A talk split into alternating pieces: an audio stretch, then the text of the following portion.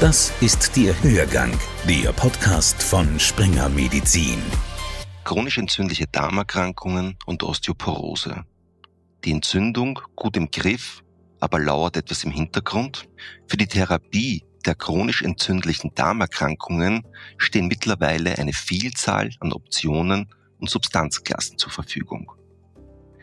Die Möglichkeiten der medikamentösen Therapie reichen von 5-ASA über Steroide, Azathioprin bis hin zu Biologika und neuerdings auch JAK-Inhibitoren. Ziel der Therapie von chronisch entzündlichen Darmerkrankungen ist immer, PatientInnen in eine stabile Remission zu bringen. Im besten Fall eine steroidfreie Remission zu erreichen und diese aufrechtzuerhalten. Aktuell gibt es keine Regelungen, wie PatientInnen mit Osteoporose oder Risikofaktoren für eine Osteoporose behandelt werden sollen. Und eine durch die Therapie auftretende Osteoporose wird meist erst viel zu spät erfasst und erkannt, nämlich dann, wenn es schon zu Wirbelkörpereinbrüchen gekommen ist. Denn hier fühlt sich selten jemand zuständig, weder der Hausarzt noch die Ambulanz für chronisch entzündliche Darmerkrankungen. Das Screening für Osteoporose bei PatientInnen mit chronisch entzündlichen Darmerkrankungen wird mitunter jahrzehntelang vernachlässigt. Und wenn Wirbelkörpereinbrüche da sind, ist es zu spät. Empfehlungen oder Leitlinien, wann Hausärztinnen an ein Screening für Osteoporose bei Patientinnen mit chronisch entzündlichen Darmerkrankungen denken sollten und diese Patienten bei entsprechenden Befunden in eine Ambulanz für chronisch entzündliche Darmerkrankungen überweisen sollten, gibt es nicht. Ebenso, wenn Osteoporose ein Thema bei der Therapie ist. Ziel dieses Podcasts ist ein interdisziplinärer Blick auf das Screening von Risikopatienten und auf die Behandlung. Folgende Punkte werden in diesem Podcast besprochen. Gibt es einen Einfluss der gängigen und gebräuchlichen Therapien bei der Behandlung einer chronisch entzündlichen Darmerkrankung oder ist eine chronisch entzündliche Darmerkrankung per se ein Risikofaktor für die Entwicklung einer Osteoporose? Ist eine regelmäßige Kontrolle der Knochendichte bei PatientInnen mit chronischen entzündlichen Darmerkrankungen notwendig oder gängige Praxis? Wie geht es außerhalb der spezialisierten Ambulanzen weiter?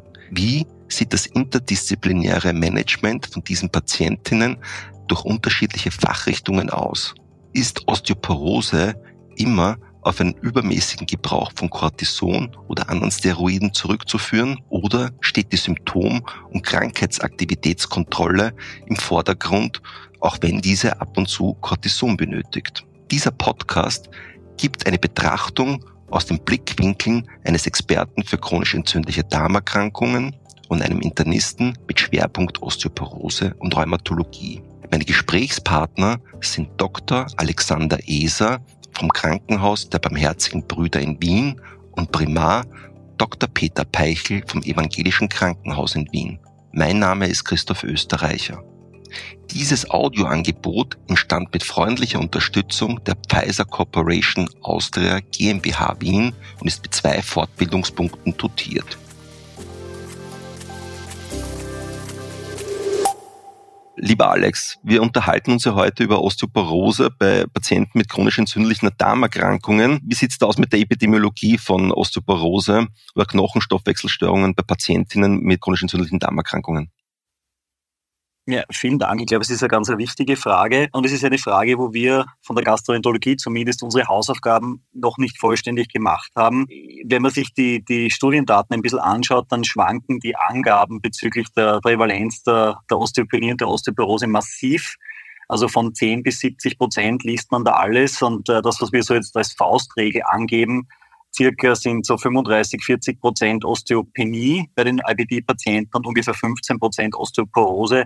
Wobei ich sagen muss, dass wir da sicher noch keine sehr belastbaren Daten haben. Und wenn man sagt, man versucht es dann in einen klinisch relevanten Endpunkt umzurechnen, und das ist ja letztlich das, äh, das Risiko für pathologische Frakturen, so kann man sagen, dass bei den Kronpatienten so das Risiko gegenüber der altersgleichen Normalbevölkerung 1,3 mal erhöht ist circa und bei den Colitis ulcerosa Patienten etwas weniger, 1,1, 1,2 Mal. Die Daten sind nicht über, übermäßig belastbar aus meiner Sicht. Und wenn man es populationsbasiert berechnet, dann erwarten wir so circa eine pathologische Fraktur pro 100 Patientenjahre in unserer Kohorte. Also das ist im Grunde für uns klinisch, für den Einzelgastroenterologen ein seltenes Ereignis, aber ich glaube, wenn man die Morbidität und später auch im höheren Alter die Mortalität der pathologischen Frakturen betrachtet, dann ist es ein wichtiges Thema, dem wir uns sicher noch ein bisschen mehr nähern müssen.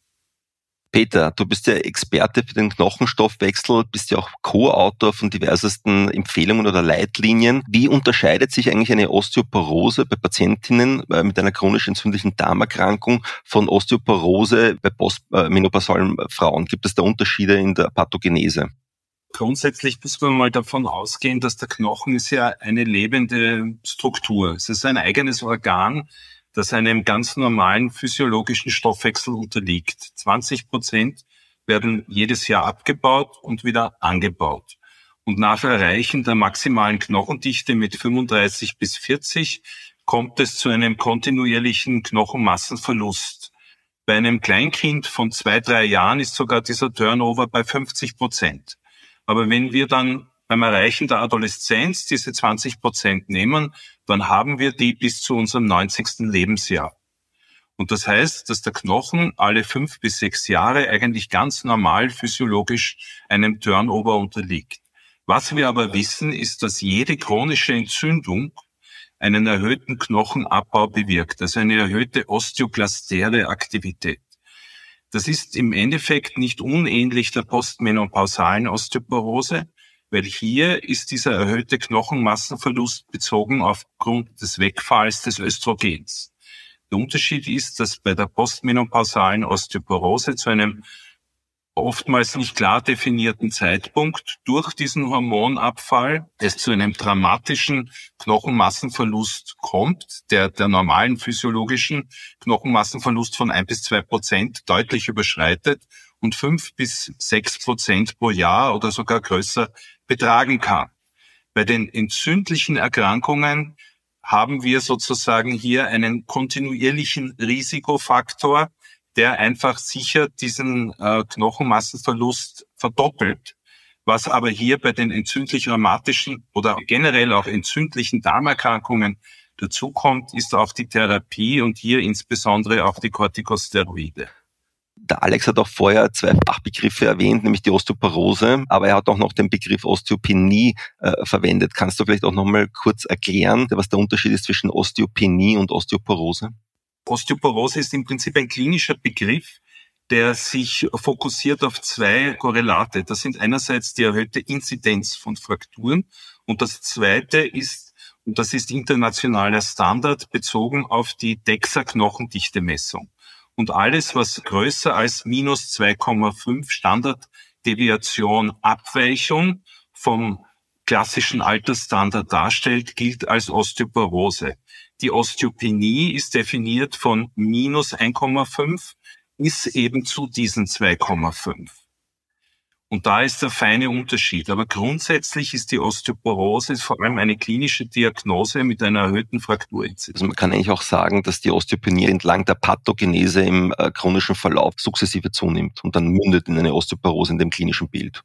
Der Vorteil ist, dass wir heutzutage auch bei sogenannten osteopenischen Knochendichtewerten und darauf bezieht sich das, auf die, auf die sogenannte DEXA und den T-Score und entsprechender Korrelation mit Laborparametern und klinischer Diagnose auch schon teilweise äh, eine gewisse präventive Therapie treffen dürfen.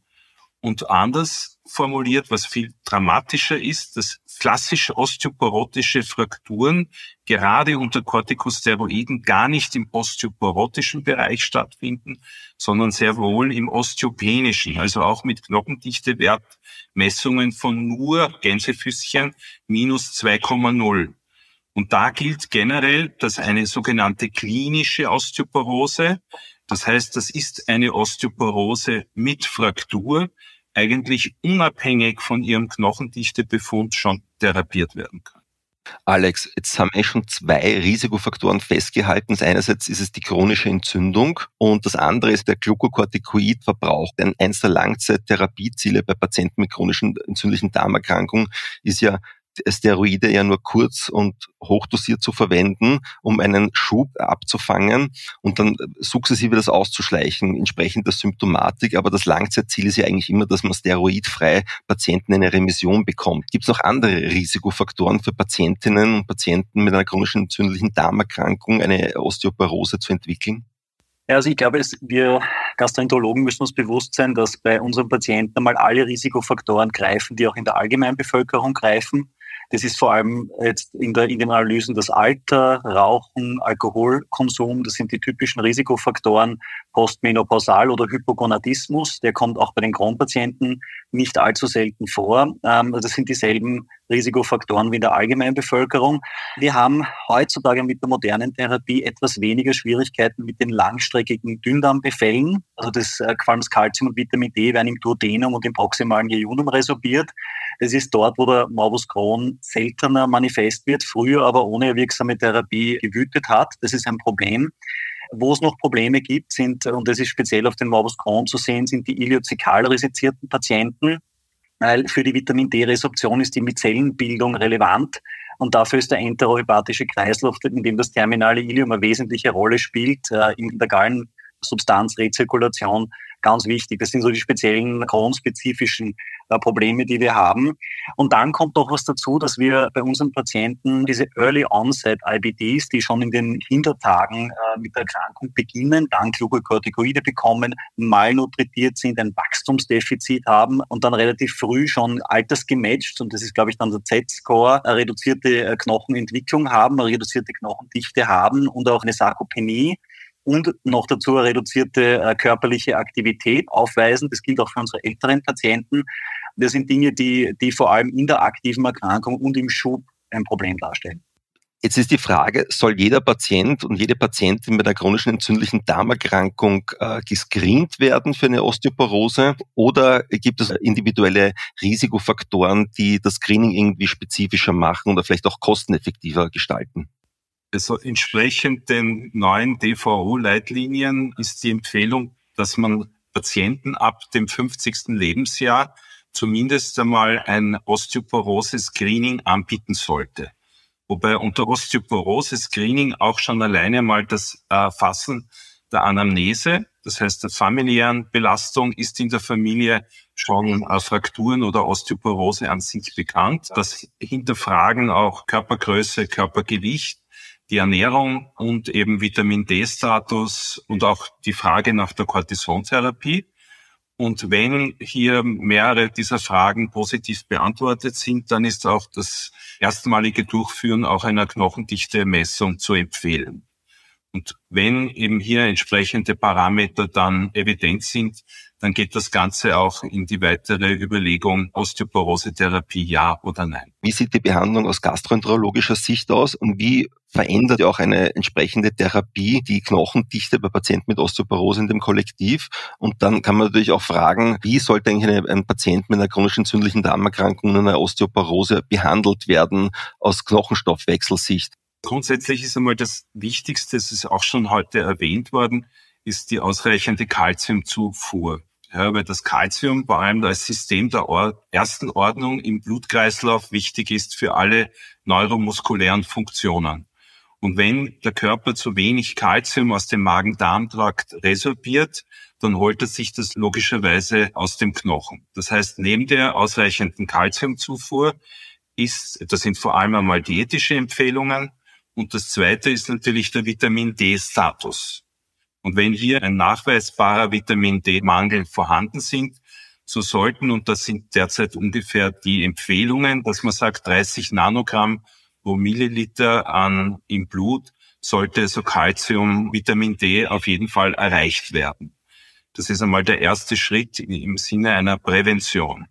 Wenn jetzt eine Fraktur vorhanden ist, wenn eben hier eine DEXA-Messung mit einer dokumentierten Osteoporose vorliegt, wäre der nächste Schritt über das hinaus auch die Frage, wie schauen die weiteren Knochenstoffwechselparameter aus. Das ist eben hier vor allem das, die Gross Labs, die eben ein indirektes Maß einer erhöhten osteoklasteren Aktivität geben.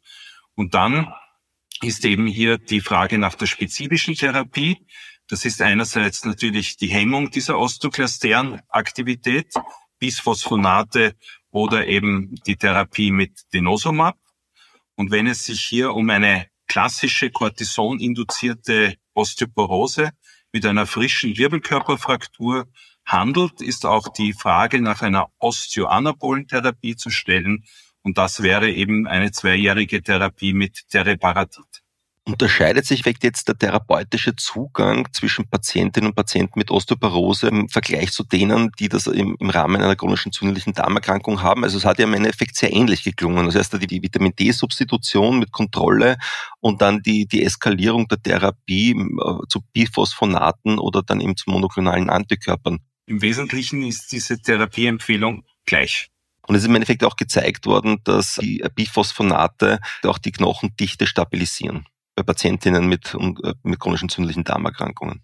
Ja, die Daten sind evident, weil wir schon lang genug damit auch Erfahrung haben. Alex, wir haben ja schon besprochen, Glukokortikoid-Therapie. Wie schaut das jetzt aus, der Zugang aus gastroenterologischer Seite? Also ich kann all dem Gesagten nur, nur zustimmen. Äh, wir haben recht substanzielle Daten für die Bisphosphonate, auch spezifisch für Patienten mit chronisch entzündlichen Darmerkrankungen. Also erstens in Bezug auf die Knochendichte und auch in Bezug auf die Reduktion des Frakturrisikos. Und es war am Anfang bei der Einführung der Bisphosphonate die Überlegung, ob die oralen Bisphosphonate bei den CD-Patienten verträglich sind. Das sind sie, also das sind sicher sichere Therapien.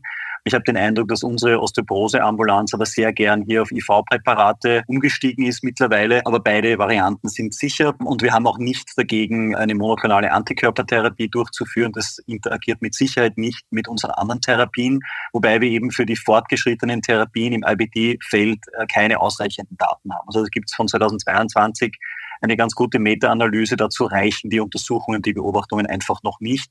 Aber ich sehe jetzt physiologisch keinen Grund, warum die Medikamentengruppen hier nicht, nicht wirksam sein sollen. Was die Risikofaktoren betrifft, äh, da würde ich gerne noch was dazu sagen. Wir, wir betrachten ja äh, im Grunde Patienten, die, die alle Standardrisiken haben, wie wir vorhin gesagt haben, und die zusätzlich noch die Inflammation als Risiko haben. Und deshalb ist das Allerwichtigste eine lückenlose Therapie aus unserer Sicht.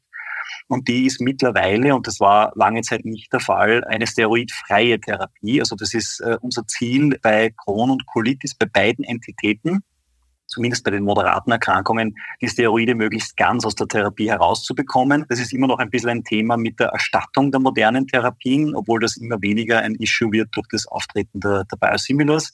Aber es gibt aus für mich jetzt außer bestimmte Situationen eigentlich keinen medizinisch rechtfertigbaren Grund mehr, Steroide anzuwenden. Da ist die akute schwere Colitis ulcerosa die große Ausnahme. Aber ich erreiche mit einem TNF-Alpha-Blocker in adäquater Dosis oder einem P19-Antagonisten oder einem JAK-Inhibitor, die sind in der Zweitlinie derzeit genauso gute Ergebnisse oder bessere mit einem viel günstigeren Nebenwirkungsprofil. Und wir haben ja auch äh, in, in den meisten Untersuchungen sind die Risikofaktoren, wenn man sie epidemiologisch untersucht bei den IBD-Patienten, nicht sehr stabil zu reproduzieren. Aber der eine Risikofaktor, der immer sich als unabhängiger herausrechnet, ist der Steroidgebrauch.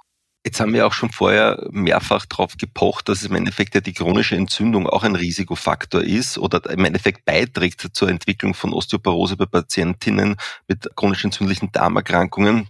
Wenn das jetzt wirklich so wäre und es eben sagen, dieses äh, ominöse Zytokingewitter gibt, ja, wie man immer sagt, bei chronisch entzündlichen Darmerkrankungen, ähm, dann müsste man ja davon ausgehen, und da wird ja alle, werden alle möglichen Zytokine freigesetzt. Interleukin 1, Interleukin 6, DNF-Alpha und, und, und, und, und.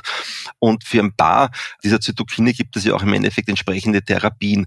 Wenn du auch jetzt sozusagen, du hast es ja eh schon gesagt, JAK-Inhibitoren in der Zweitlinie, aber wenn du vielleicht auch nochmal runterbrechen kannst, die Erstlinientherapie bei Morbus Crohn oder bei der Colitis ulcerosa, weil du hast ja auch etwas sehr Interessantes erwähnt, dass im Endeffekt die Hochdosis Steroidtherapie eigentlich der Colitis ulcerosa vorbehalten sein sollte im Speziellen der akuten schweren Colitis ulcerosa. Ich muss natürlich sagen, und da werden mir wahrscheinlich die an der Front tätigen Gastroenterologen zustimmen, wir können die Steroide nicht ganz aus der Routine rausbringen. Sie sind schnell zu verordnen, sie sind billig. Man erreicht vor allem eine ganz rasche Symptomkontrolle. Und natürlich ist das viel einfacher, als beispielsweise einen JAK-Inhibitor heranzuziehen. Aber die Wirkdynamik der JAK-Inhibitoren, was das betrifft, kommt den Steroiden relativ nahe oder zumindest am nächsten. Die Biologiker, die TNF-Alpha-Blocker sind auch relativ flott in der Therapie, aber bei weitem nicht so rasch äh, wie die, wie die JAK-Inhibitoren. Für den Morbus Crohn, um deine Frage zu beantworten, ist immer noch der TNF-Alpha-Blocker unsere, unsere First-Line-Variante, wobei wir mittlerweile dazu übergegangen sind, das spiegelgesteuert zu machen, also entweder in einer, in einer hochdosierten Monotherapie oder einer pharmakokinetisch kontrollierten Monotherapie mit dem Ziel, wirklich, weil du gesagt hast, Zytokinsturm der, der chronisch entzündlichen Darmerkrankungen, hier wirklich jedes äh, Molekül TNF-Alpha gelöst und gebunden zu blockieren. Und das, das hat mit Sicherheit, und da haben wir auch ganz gute Daten, auch äh, Auswirkungen auf den Knochenstoffwechsel.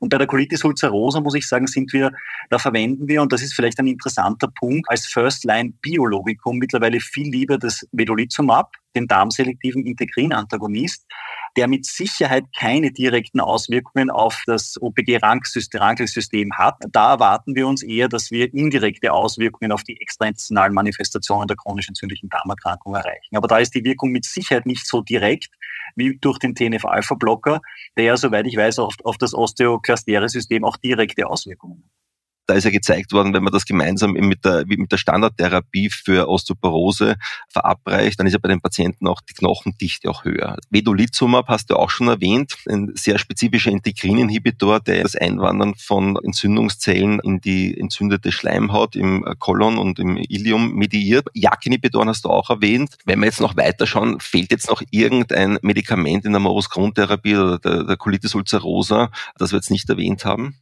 Ja, es, es gibt noch den Interleukin-23-Antagonisten Ustekinumab, das Stellara, das in der Rheumatologie auch Verwendung findet. Da sind mir jetzt keine direkten Daten bekannt in Bezug auf, die, auf eine, eine osteoprotektive Wirkung. Aber bei all den genannten Medikamentengruppen kann man ja die Surrogatmarker messen. Und das sind die Entzündungsmarker am einfachsten das CRP oder für uns im Stuhl das Calprotectin. Aber es gehen auch andere Entzündungsmarker, eben wie du genannt hast, Interleukin 6, Interferon Gamma und so weiter, die gehen ja auch direkt und indirekt durch diese Therapien hinunter. Das hat mit Sicherheit eine Auswirkung auf den Knochenstoffwechsel. Wenn man sich jetzt das alles zusammenschaut, Peter, was empfehlen dann oder was würde man denn eigentlich empfehlen? Und ich frage jetzt bewusst dich, weil du ja auch Mit- oder Co-Autor bist oder Herausgeber bist einer entsprechenden Expertenmeinung. Also ich glaube, das Wesentliche ist, dass man bei Patienten über dem Alter von 50 mit einer entzündlichen Erkrankung, also insbesondere jetzt mit einer entzündlichen Darmerkrankung, zumindest einmal die Osteoporose im Fokus haben sollte. Ob das jetzt hier ein zusätzlicher Risikofaktor für die Zukunft auch ist. Weil gerade unser Thema ja ist, dass man sagt, ab 60, 65 dann eine erhöhte Inzidenz von Frakturen. Hier stehen eben vor allem die Wirbelkörperfrakturen im Vordergrund. Also macht es Sinn, hier sozusagen einmal sich den Gedanken zu schärfen, ist es ein Thema? Also ist Osteoporose ein möglicher zukünftiger Erkrankungsfaktor, ja oder nein? Also hier einmal die, wie gesagt, die Anamnese, wie schaut die familiäre Belastung aus, weil es eben hier auch eine sehr starke familiäre Bezug gibt. Dann eben auch andere Begleiterkrankungen, die Frage nach der insgesamt Dauer einer Cortisontherapie prinzipiell und dann eben die in weiterer Folge dann einmal die Knochendichte-Messung. Und wenn die Knochendichte-Messung dann eine entsprechende Bewertung gibt, gibt es ja auch die Möglichkeit, das im Internet zum Beispiel in den Frux-Score einzutragen. Und wenn man da jetzt die Knochendichte-Messung, Cortisontherapie, entzündliche Erkrankung einträgt, dann bekommt man ja auch einen entsprechenden Risikowert, und der ist auch deshalb wichtig, weil wir das ja auch gegenüber der Krankenkasse in der Beurteilung brauchen. Und wenn wir ein über 20-prozentiges Frakturrisiko in den nächsten drei Jahren haben, dann ist es auch eben eine klar definierte Indikation für die Therapie auch der Osteoporose. Und wenn ich mir jetzt gerade überlege, wir haben ja über die Bisphosphonate gesprochen, es gibt ja eben heutzutage eben die Möglichkeit, mit einer einmal jährlichen Infusion das recht gut auch zu steuern. Wir müssen natürlich bedenken, diese Therapie hat auch Nebeneffekte und die sind vielleicht nicht gerade angenehm. Also man muss es auch den Patienten sagen, dass es in 10 bis 15 Prozent der Fälle zu fieberhaften Symptomen kommt, die grippeartig sind, die bis zu einer Woche anhalten können. Die sind sehr unangenehm. Man kann das eigentlich relativ gut dann eben behandeln mit der Gabe von nichtsteroidalen Antirheumatika oder wenn man die Infusion gibt, auch schauen, dass die Patienten ausreichend dazu trinken. dann tritt das eigentlich relativ selten auf oder zumindest nicht in dem dramatischen Ausmaß. Wichtig ist, und auf das sollte man nie, auch unabhängig jetzt von einer spezifischen Therapie vergessen, die ausreichende Kalziumzufuhr, also die diätischen Empfehlungen in dieser Hinsicht und eben eventuell auch die Gabe von Calciumtabletten, wobei hier also die Variation ganz frei sein sollte, auch der, im Wechsel dieser Präparate und die ausreichende Vitamin D-Substitution. Das, glaube ich, ist das Wesentliche. Jetzt muss ich nochmal nachfragen, und zwar, du hast den Frax-Score erwähnt, den man ja auch irgendwie online als Rechner abrufen kann. Du hast gesagt, dass man da als Co-Variable auch chronische Entzündung angeben kann ist ein erhöhtes Osteoporose-Risiko bei anderen Erkrankungen, die mit einer systemischen Entzündung einhergehen, auch erhöht. Und da fällt mir jetzt ein, Psoriasis zum Beispiel oder auch eine rheumatoide Arthritis, weil zum Beispiel bei beiden Erkrankungen wird aufgrund der äh, systemischen Entzündung haben ja die Patienten auch ein erhöhtes kardiovaskuläres Risiko. Und da gibt es noch ein paar andere Details dazu, die man sich anschauen kann. Also alle entzündlichen Erkrankungen, also auch jetzt hier aus dem rheumatischen Formenkreis wie die chronische Polyarthritis, Psoriasis, Arthritis oder Autoimmunerkrankungen wie der Lupus, haben ein erhöhtes Osteoporose-Risiko. Das ist sozusagen bedingt durch das generelle erhöhte Entzündungsaktivität. Und in zweiter Linie kommt dann meistens hier auch noch der Kofaktor Therapie dazu. Zum Beispiel Lupus oder chronische Polyarthritis die ähnlich, äh, was die Therapie anlangt, für die Akuttherapie sind die Corticosteroide auch in diesem Umfeld sozusagen das Mittel der Wahl aufgrund der schnellen Wirkung und der schnellen Symptomkontrolle. Aus Sicht des Osteologen macht es dann keinen Unterschied, welche systemische Entzündung eigentlich äh, vorliegt, aufgrund welcher Erkrankung, sondern dass der Zugang ist im Endeffekt dasselbe. Das sind sehr ähnlich. Auch wenn man sich jetzt die Risiko RR-Werte anschaut, die liegen alle bei 60 bis 80, 90 Prozent erhöhtes Risiko im Vergleich zur Normalbevölkerung. Da fällt mir natürlich auch gleich auf, dass die Therapien sich auch sehr ähneln, überlappend sind und sich dann doch markant unterscheiden, Alex. Wir haben ja schon mehrere monoklonale Antikörper in der Therapie von chronisch entzündlichen Darmerkrankungen durchbesprochen. Die sind ja teilweise überlappend mit der Therapie, zum Beispiel bei äh, einer Psoriasis-Erkrankung oder auch bei einer Patienten mit einer ankylosierenden Spondylitis oder bei Patienten mit einer äh, Psoriasis-Arthritis oder Rheumatoiden-Arthritis. Gibt es da vielleicht auch irgendwas zu bedenken? Ich denke jetzt zum Beispiel an die Interleukin-17-Inhibitoren, die ja in der Psoriasis sehr, sehr erfolgreich eingesetzt werden. Ja, die finden bei uns keine Anwendung. Manche Präparate, die in der Rheumatologie Anwendung finden, äh, scheinen sogar ein bisschen ein erhöhtes Risiko, speziell mit Maurus Crohn mit sich zu bringen oder wurden die Studien abgebrochen. Also die Erkrankungen sind sicher nicht alle eins zu eins, aber es gibt zwischen den Erkrankungen auch äh, in dieser Mindmap einen gewissen genetischen Overlap. Also das sind, sind ja nicht ganz einander fremde Erkrankungen. Und ich glaube, die, die gemeinsame Endstrecke auf den Knochen bezogen lässt sich eigentlich ganz gut dadurch erklären, dass vor allem das osteoklastiäre System ist ja unseren Entzündungszellen, unseren Abwehrssystem verwandt bzw. stammt von denselben Zellen ab, hat zum Teil ein ähnliches Rezeptorreservoir. Das heißt, also wenn wir hier diese Klaviatur bedienen, dann spielen wir äh, wie bei der Orgel eben auf, auf zwei Tonlagen, aber im Endeffekt kommt dasselbe am Ende heraus. Also ich glaube, das ist, lässt sich physiologisch sehr gut erklären und äh, ich denke, dass, dass das Grundprinzip immer Entzündungsfreiheit, also Remission sein sollte. Bei uns ist das die endoskopische derzeit und da wissen wir auch, und das schließt den Kreis, dass wir bei den, zumindest bei den chronisch entzündlichen Darmerkrankungen gerade endoskopisch mit dem Steroid keine Remission erzielen. Also die schauen endoskopisch nach fünf, acht, sechs Wochen Therapie praktisch so aus wie vor der Corticosteroidtherapie, haben weniger Symptome, fühlen sich besser, aber der Darm ist weiter inflammiert und weiter entzündet. Und da unterscheiden sich die Erkrankungen ein wenig, also auch in Bezug auf eine, eine Vaskulitis oder den Lupus, die sprechen ja auch organbezogen und histologisch auf ein Steroid an. Das stimmt für unsere Erkrankungen nicht. Deswegen können wir viel, viel frank und freier sagen, Steroide raus aus der Therapie. Und dann haben wir sicher einen Hauptrisikofaktor für die Osteoporose in unserer Kohorte, die ja jünger ist als die Rheumakohorte grundsätzlich ausgeschaltet. Mit Bezug auf eine erfolgreiche Therapie oder das Erzielen einer Remission bei Patienten mit chronisch entzündlichen Darmerkrankungen muss man ja auch festhalten, dass ja auch gezeigt worden ist, dass das zu einer Stabilisierung führt oder mit erhöhten Knochendichtewerten assoziiert ist. Wobei vielleicht wichtig ist, dass die Knochendichte-Messung oder die Zunahme an Knochendichte, also gemessenen Wert, ja nur im Prinzip ein Surrogatparameter ist, weil für uns eigentlich wichtig ist der, der klinisch relevante Faktor die Reduktion der Frakturen. Das ist natürlich schwierig, weil wir das nur über einen längeren Zeitrahmen messen und dokumentieren können. Aber im Endeffekt, aus unserer klinischen Erfahrung ist es schon so, dass wenn ich jemanden habe, der nach fünf, sechs Jahren eben keine Fraktur hat, dann ist es eigentlich dann schon auch als klinischer Erfolg, als echter klinischer Erfolg zu messen, unabhängig von eventueller Zunahme der Knochendichte, weil da wissen wir, dass da viele andere Faktoren mit auch hineinspielen und ich sage degenerative Skelettveränderungen, also die Impedanz der einzelnen Messungen zueinander. Das ist sehr schwierig. Aber das wirklich Entscheidende ist eigentlich die Rückgang der Frakturinzidenz. Da möchte ich noch hinzufügen, wir haben ja äh, mit dem hochauflösenden Mikro-CT Patienten mit IBD untersucht und die Daten sind noch nicht endanalysiert. Da bin ich sehr gespannt, was da rauskommt. Aber der Eindruck ist schon, dass die inflammatorische Osteoporose möglicherweise auch morphologisch, was die Mikroarchitektur betrifft, eine andere Störung am Knochen hervorruft, die vielleicht von der DEXA-Messung, von dieser planaren Röntgenmethode vielleicht nicht vollständig abgebildet werden kann. Wir können natürlich nicht jeden Patienten ins Mikro-CT legen, aber ich glaube, dass wir vielleicht mit der DEXA-Messung allein dieses spezielle Krankheitsbild, die Inflammatory Osteoporosis, nicht vollständig abbilden können.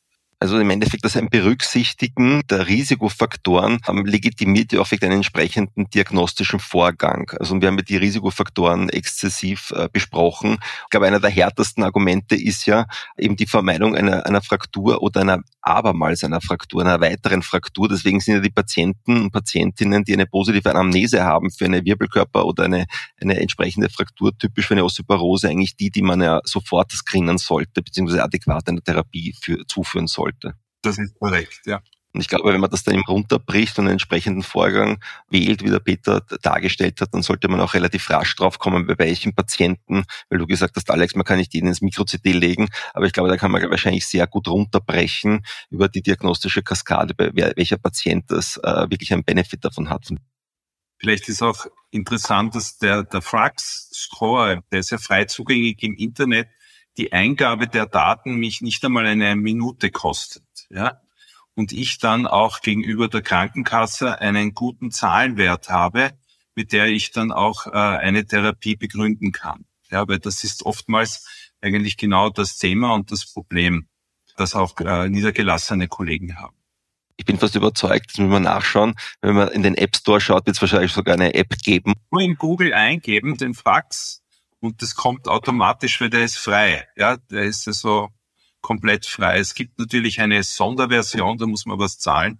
Aber für die Routine, für die Routine ist der, ist der Frax eigentlich auch als, als Information und eben auch als Tool zur Unterstützung der Therapieindikation echt super. Eine Frage außer Konkurrenz noch von, von meiner Seite an den, an den Peter. Ich meine, bei uns war ursprünglich die Empfehlung, einfach jeden Patienten mit Crohn und Colitis bei der Erstdiagnose mal zu screenen. Das ist jetzt ein bisschen ein paar Jahre her mit einer Knochendichte-Screening-Maßnahme, welcher Art auch immer, bis zum Ultraschall. Und dann nach einem Jahr noch einmal, um festzustellen, ob der Patient einen rapiden Knochenstoffwechsel aufweist. Davon sind wir jetzt wieder abgegangen. Also wir haben jetzt als Kriterien, eh, die du gesagt hast, wir haben aber auch Steroidtherapie anamnestisch oder geplant über drei Monate. Das war früher über sechs Monate, jetzt über drei Monate. Das ist noch ein Trigger bei uns, den wir, den wir eigentlich schon versuchen wahrzunehmen, soweit wir können. Das Problem ist, wenn ich knochendichte Messung innerhalb von also zwölf Monaten mache, Messung hat im Prinzip eine Fehlerimpedanz von ungefähr zwei Prozent. Also plus, minus, das heißt vier Prozent heißt, äh, wenn ich jetzt wirklich einen therapeutisch für mich relevanten Unterschied definieren will, dann muss der größer als vier Prozent sein.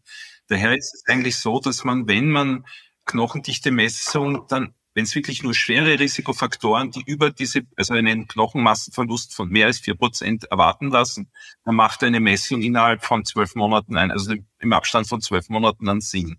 Sonst die Empfehlung einfach, wenn 24 Monate oder drei Jahre dass man wirklich äh, sinnvoll etwas sieht. Ihr habt eh im Prinzip die Entzündungsparameter und das Kalprotektin. Ja? Und wenn eigentlich davon auszugehen ist, dass der Patient in einer Remission ist, dann ist das eigentlich genauso zu behandeln wie jeder andere Patient. Ja?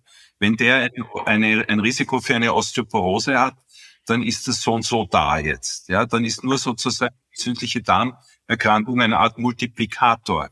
Wenn aber die entzündliche Darmerkrankung detektiert, zum Beispiel mit Calprotectin, super gut gemanagt wird, der kein Corticosteroid hat, dann ist das so zu behandeln wie jede andere Osteoporose. Ich hätte noch eine Frage an unseren Osteologen. Peter, glaubst du, dass im Speziellen bei Patienten mit chronisch entzündlichen Darmerkrankungen oder auch im Allgemeinen, die ja in verschiedenen Therapiesituationen leider doch immer wieder Steroide brauchen, dass Teriparatid unterbenutzt wird ähm, oder äh, stärker in Betracht gezogen werden sollte? Indikation für das Teriparatid ist klar definiert.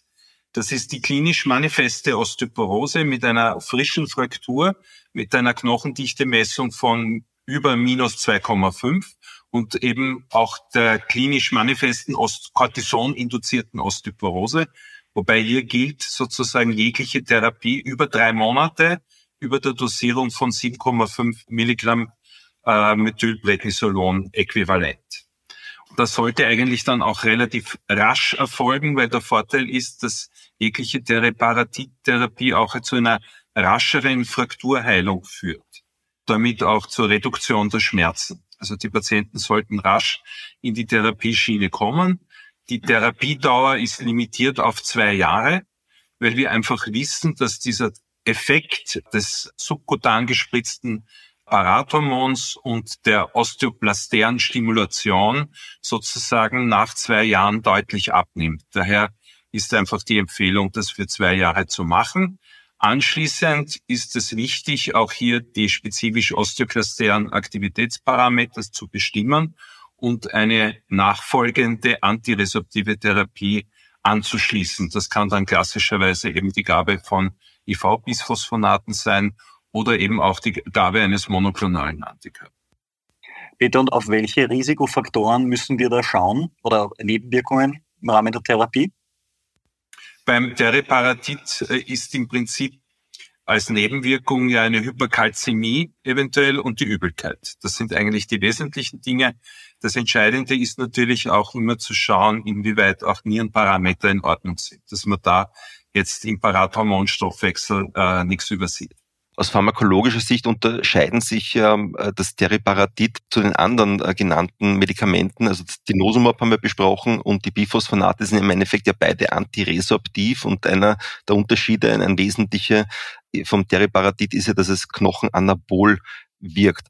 Ist ja im Endeffekt bei der Behandlung der Osteoporose eigentlich leitlinienkonform sehr gut etabliert, das Teriparatid. Beziehungsweise gibt es ja auch noch das Romosuzumab im Endeffekt, was ja das Sklerosin-Antikörper wäre, der im Endeffekt ja denselben Pathway unterbricht, was ja auch äh, Knochenanabol wäre. Jetzt haben wir ja eigentlich auch noch super Therapien in der Eskalation mit diesen beiden Substanzen. Hast du als Rheumatologe das Gefühl und als Osteoporose-Experte, dass diese beiden Therapieoptionen nicht häufig genug angewendet werden? Ich glaube, die sollten viel häufiger angewendet werden und es sollte viel häufiger im osteologischen Bereich auch mit einem Spezialisten diskutiert werden. Wir haben natürlich jetzt hier auch Limitierungen in der Begründung gegenüber der Krankenkasse, diese teuren Therapien anwenden zu können. Aber wir dürfen auf der anderen Seite auch nicht vergessen, was sozusagen die Kosten einer frischen Fraktur sind und auch die damit verbundenen Schmerzen. Ich glaube, gerade beim Teriparatid können wir ja eigentlich auch sehr stolz sein, weil Harald Dopnik in Graz hat ja das eigentlich als Wirkprinzip entdeckt, dass die pulsative Therapie mit Parathormon eben einen osteoanabolen Effekt hat, weil die physiologische Wirkung eigentlich des Parathormons als kontinuierliche Therapie führt ja zu einer Resorption vom Kalzium aus dem Knochen. Weil das ist ja sozusagen das System der ersten Ordnung. Die Blut Calciumhomöostase zu gewährleisten.